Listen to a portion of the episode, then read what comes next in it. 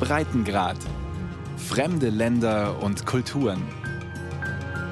Ein Podcast von Bayern 2.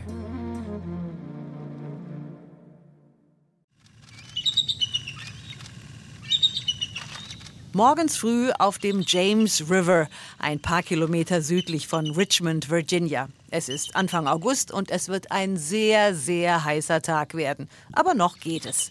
Der Fluss ist breit und still. Nur auf unserem Bötchen macht sich Aufregung breit. Wow, look at all those eagles up there. Look, there's there's one, two, three eagles, four, and one osprey. Let's go ahead and run up there. Y'all want to grab a seat for a sec? Wow, schaut euch alle diese Adler an, sagt Captain Mike. Eins, zwei, drei, vier und ein Fischadler. Lasst uns mal dahin fahren. Festhalten und los geht es. Wir haben eine Tour gebucht. Drei Stunden auf dem James River, um Bald Eagles, also Weißkopf-Seeadler, zu sehen. This morning, we are going to embark on a bald eagle tour. Wir werden fünf Meilen flussaufwärts und fünf Meilen flussabwärts reisen. Und wir werden neun Territorien von hier lebenden Adlern durchqueren. And uh, we're going to go through nine territories of resident bald eagles.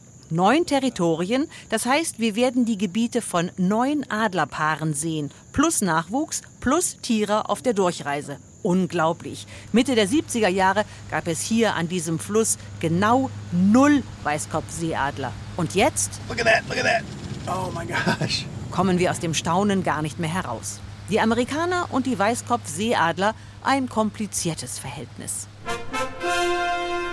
Der Weißkopfseeadler, englisch Bald Eagle, lateinisch Halietus leucocephalus. Ein Überblick. Woran erkenne ich ihn? Am markanten weißen Kopf und Schwanz, am mächtigen gelben hakenförmigen Schnabel, den kräftigen gelben Klauen. Wie groß ist er? 70 bis 90 Zentimeter, Flügelspannweite bis zu 2,50 Meter, Gewicht bis zu etwa 6 Kilo. Und die Geschlechter? Männchen und Weibchen sehen gleich aus, die Weibchen sind aber ein Drittel größer. Wo kommt er vor? Nur in Nordamerika und dort gerne in Flussnähe, denn seine Lieblingsspeise ist Fisch. Wo kann ich ihn sehen? Über Flüssen kreisend, auf hohen Bäumen, ansonsten in den USA täglich und überall. Auf dem präsidentiellen Siegel, auf Dollarscheinen, auf Logos, Abzeichen und in der Werbung. Als die ersten Siedler die heutigen USA betraten, kreisten rund 500.000 Bald Eagles am Himmel. Die indigenen Amerikaner verehrten diese Könige der Lüfte und die Europäer schlossen sich an. Aus Sicht der Amerikaner verkörpern sie Stärke und Mut und Freiheit. Und das sind natürlich Werte, die die amerikanische Nation von ihrer Gründung an mit sich selbst in Verbindung gebracht hat. Jack E. Davis hat ein Buch über den Bald Eagle geschrieben. Untertitel Amerikas Vogel und seine unwahrscheinliche Reise. Die Geschichte der Adler, so wie er sie beschreibt, ist auch die Geschichte der USA. Ein Heldenepos mit unsicherer Zukunft und eine Liebesgeschichte mit offenem Ausgang. Denn die zugezogenen Amerikanerinnen und Amerikaner schafften es, die Bald Eagles zu verehren, nahezu auszurotten, zu retten und ihnen dann einen ungedeckten Scheck auf die Zukunft auszustellen.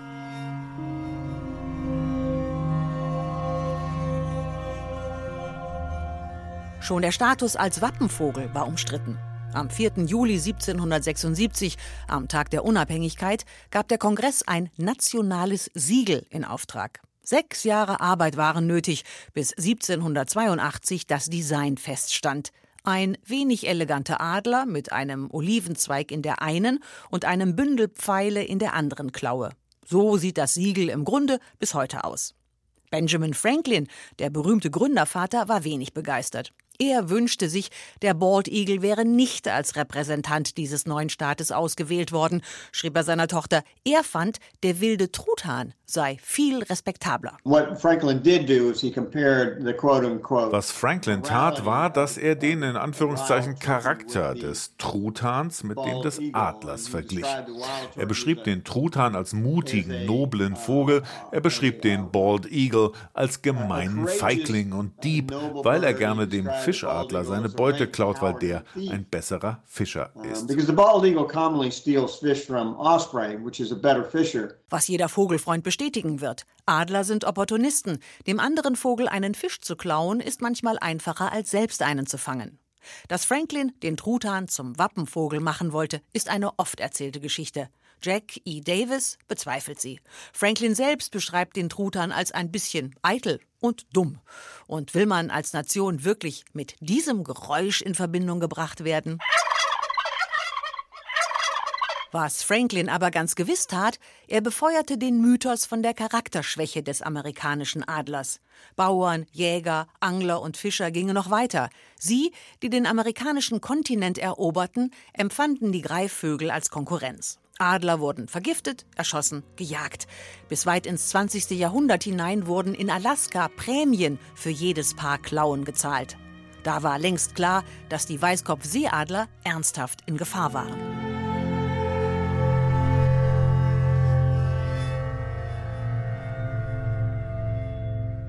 I'm Lindsay. I am actually one of Challenger's main handlers and I've been working here off and on since about 2015. Lindsay, eine junge Frau von Mitte 20, wirkt erstaunlich entspannt dafür, dass sie einen Vogel auf der linken Hand sitzen hat, der gefühlt halb so groß ist wie sie. Challenger, ein männlicher Weißkopfseeadler, gut drei Kilo schwer, 33 Jahre alt, ist eine respektgebietende Erscheinung diese gelben, strengen Augen, dieser mächtige gelbe Hakenschnabel, dieser makellos weiße Kopf und diese gefährlichen gelben Klauen, die sich in den Handschuh seiner menschlichen Partnerin krallen. Na, was machst du da? Er ist neugierig, sagt Lindsay, während der Adler seinen beweglichen Hals dreht und sich umschaut. Wir sind bei der American Eagle Foundation in Pigeon Forge, Tennessee, einer Stiftung, die sich dem Schutz der Adler widmet. Challenger, inzwischen über 30 Jahre alt, sieht nicht mehr so gut und verbringt hier seinen Ruhestand. Zusammen mit anderen Greifvögeln, die wie er allein in freier Wildbahn nicht überleben könnten. Als er klein war, wurde er aus seinem Nest in Louisiana geweht. Menschen, die es gut meinten, retteten ihn und boten ihm, weil er hungrig wirkte, etwas zu essen an. Leider wussten sie nicht, dass sie damit riskierten, dass der junge Vogel dadurch auf Menschen geprägt werden könnte. You run the risk of it becoming something called a human imprint. Und so kam es auch, sagt Robin D. Miller, die bei der Adler Stiftung für den Bildungsbereich zuständig ist. Alle Versuche, den jungen Bald Eagle freizulassen, scheiterten. Das Tier kam alleine nicht zurecht und wurde immer wieder halb verhungert aufgegriffen. Die Stiftung nahm ihn schließlich unter ihre Fittiche. That's just how he talks. Challenger always likes to put in his own word. Um, if only we could interpret what he's saying, because I'm sure it's very insightful. So spricht er eben, sagt Robin. Schade, dass man es nicht verstehen kann. Er hätte sicherlich etwas Bedeutungsvolles zu sagen, glaubt sie. Weil Challenger so perfekt aussieht und zudem keine Angst vor Menschen hat, machte ihn die Stiftung zum Botschafter seiner Art. Seit 1993 war er hunderte Male im Einsatz, um Amerika darauf aufmerksam zu machen, dass die Weißkopfseeadler eine bedrohte Art sind. Er flog über Footballstadien, bei der Amtseinführung von Präsident Barack Obama und in Fernsehstudios wie dem von David Letterman. Und er bekam sogar einen eigenen Song. Oh,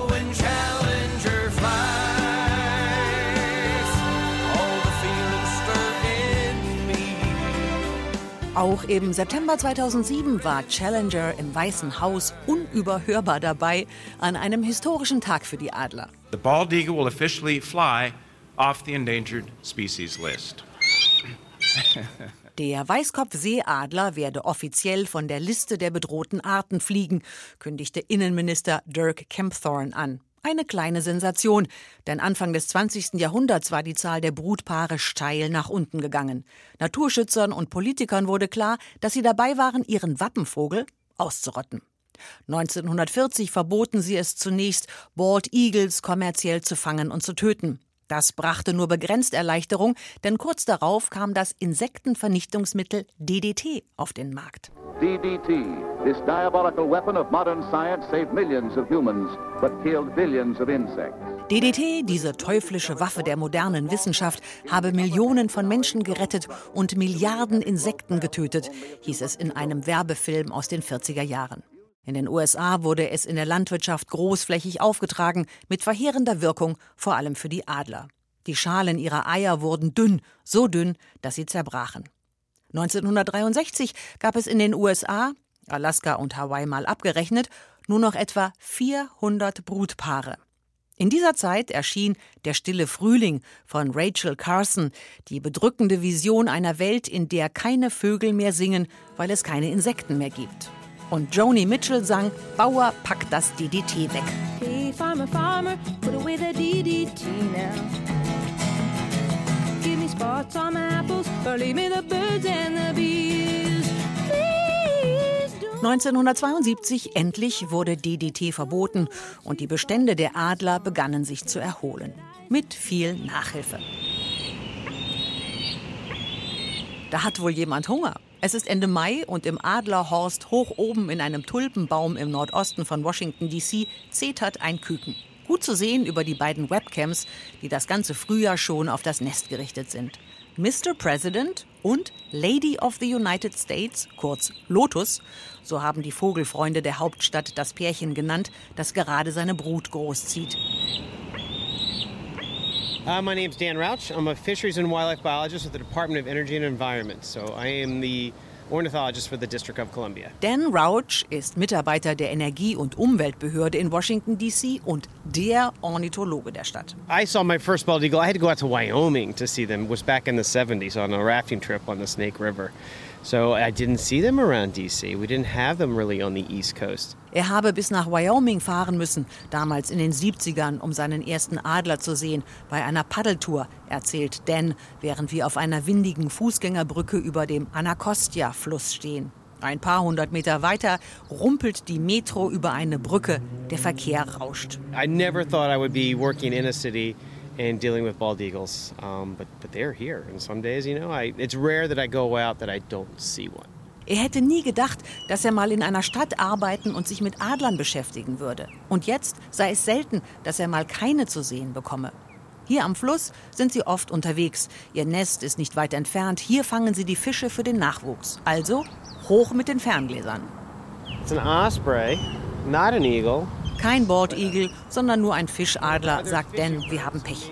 Wir bekommen an diesem Vormittag weder Mr. President noch Lotus vors Fernglas. Ende der 40er Jahre hatten zuletzt Adler in DC gebrütet, dann jahrzehntelang nichts. Mitte der 90er begannen junge Naturschützer, Jungvögel aus Wisconsin im Stadtwald freizulassen. Und seit der Jahrtausendwende gibt es wieder ein bis zwei brütende Paare in der Hauptstadt. Two crows, three crows, four crows. Jede Menge Krähen sehen wir über dem Fluss, dazu Schwalben und Segler. Im Wasser Schildkröten, am Ufer Wasserhyazinthen und Rohrkolben, eine üppig grüne Marschenlandschaft von Ebbe und Flut geprägt.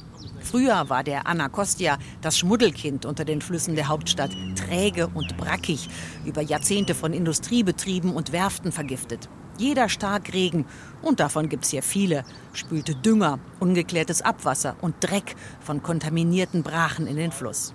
Inzwischen gibt es Regenrückhaltebecken, die Wasserqualität hat sich verbessert. Aber es sieht immer noch nicht aus wie eine Naturlandschaft, die ich mit Adlern assoziieren würde.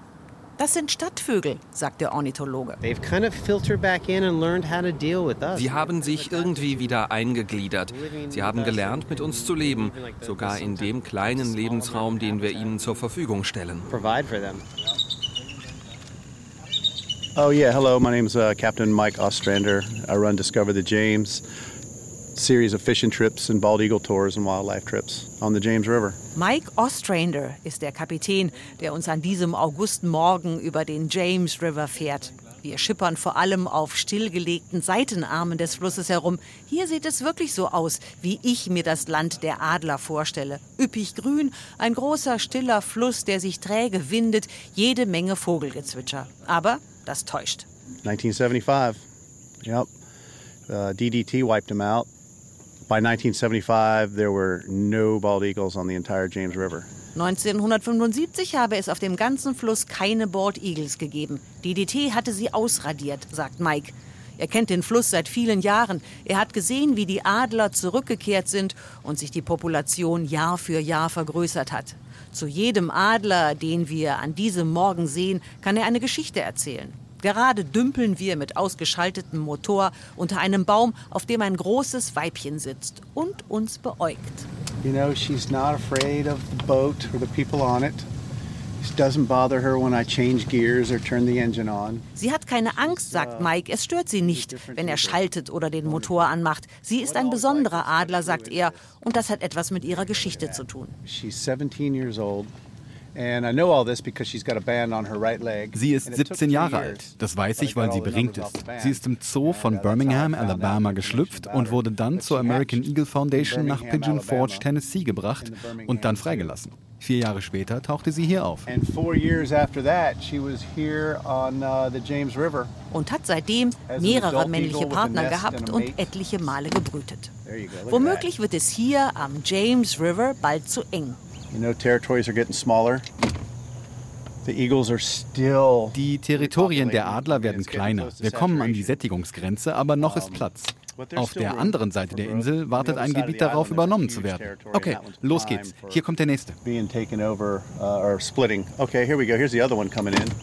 Wir sehen Adlereltern und Jungadler, Tiere, die sich untereinander Fische abjagen oder sich mit Fischadlern um die Beute streiten.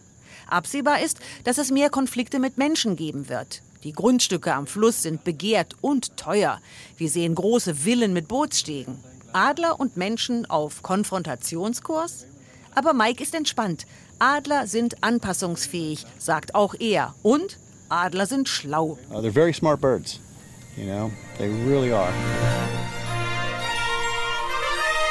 Und jetzt? Abspann, dramatische Musik, Taschentücher raus? Nein, die Geschichte der Weißkopfseeadler in den USA ist noch nicht zu Ende erzählt. Wir müssen noch mal los nach Delaware. Hi, I'm Lisa Smith. I'm the Executive Director of Tri-State Bird Rescue and Research. Lisa Smith ist die Geschäftsführerin der Vogelrettungs- und Forschungsstation im Dreiländereck von Delaware, Maryland und Pennsylvania. Die Anlage liegt am hügeligen Rand von Newark zwischen Wiesen und Wald. Ein Paradies für Wildvögel draußen und ihre verletzten Artgenossen drinnen. In this incubator, we've got two American robins and three blue jays. In diesem Brutkasten haben wir zwei amerikanische Robins und drei Blue Jays. Und sie sind beinahe flügge. Sie haben fast alle Federn. And so it's great to see them developing their feathers and getting ready to, uh, to hop out. Die Piepmetze sitzen in großen Joghurtbechern, die mit Papiertüchern ausgestopft sind und wackeln mit den Köpfen. Es ist Brutsaison und das heißt Hochsaison für die Rettungsstation, wo jährlich rund 3500 einheimische Vögel aufgepäppelt werden, ganz oft solche, die aus dem Nest gefallen sind. Unablässig klingelt das Telefon, Ruhe bitte, Krankenstation, steht auf einem Schild. Aber Lisa Smith und ihre Kollegen können viel mehr als Gartenvögel aufpäppeln.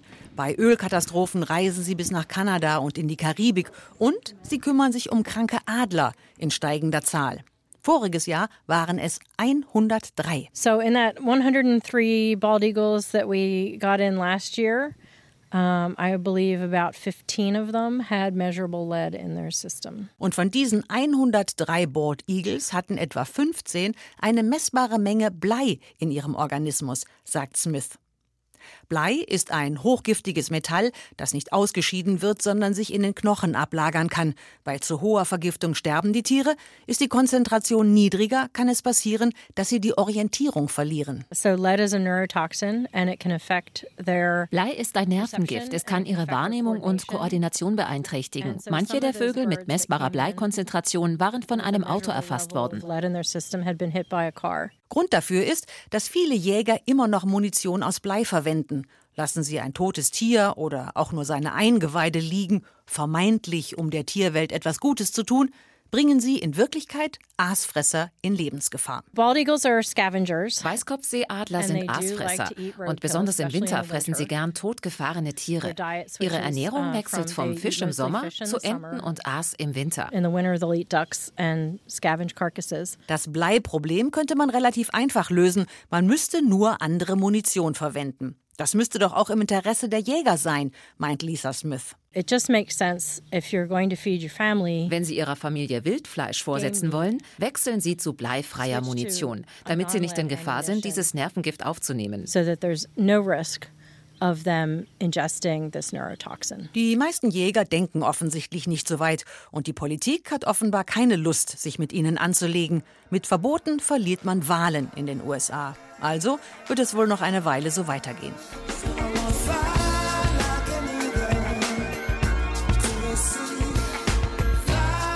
Der Mythos Adler ist in den USA ungebrochen. Unzählige Sportclubs und Mannschaften sind nach Adlern benannt. Banken, Schädlingsbekämpfer, Campingplätze, Ferienresorts und Klamottenmarken benennen sich nach Adlern. Und im Motivationsseminar werden Adlertugenden gepredigt. Sei im Leben kein Papagei.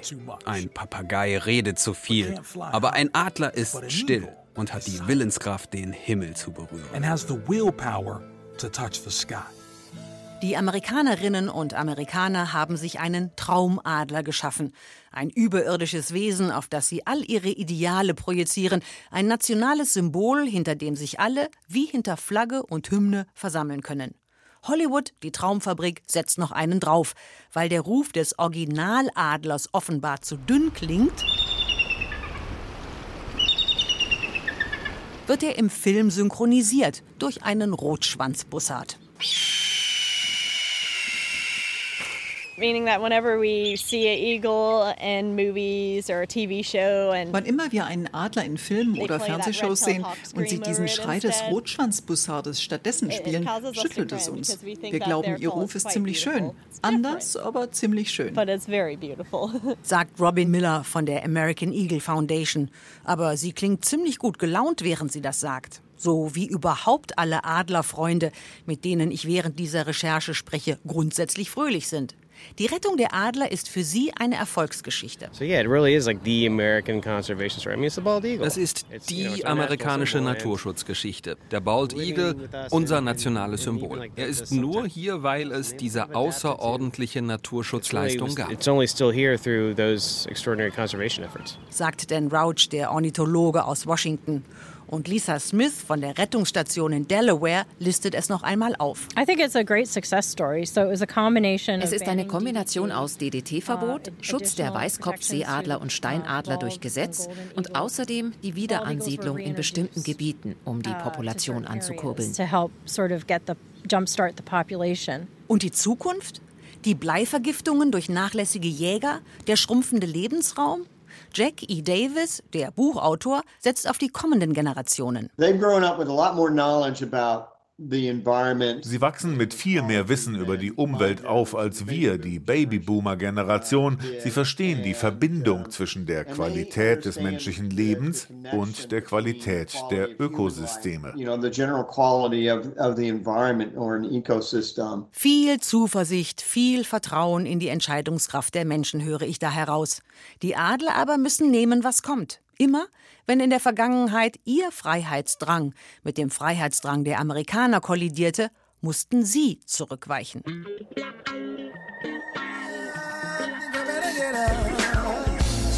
Neulich auf einer Party werde ich gefragt, was ich gerade so mache. Ich erzähle von meiner Adlerrecherche, von der, wie ich finde, komplizierten Beziehung zwischen Amerika und seinen Weißkopfseeadlern, vom Verehren, vom beinahe Ausrotten, vom Retten. Mein Gesprächspartner, ein Amerikaner, Akademiker, Mitte 50, schweigt einen Moment. Wieso kompliziert, fragt er dann. Ich nenne es Liebe.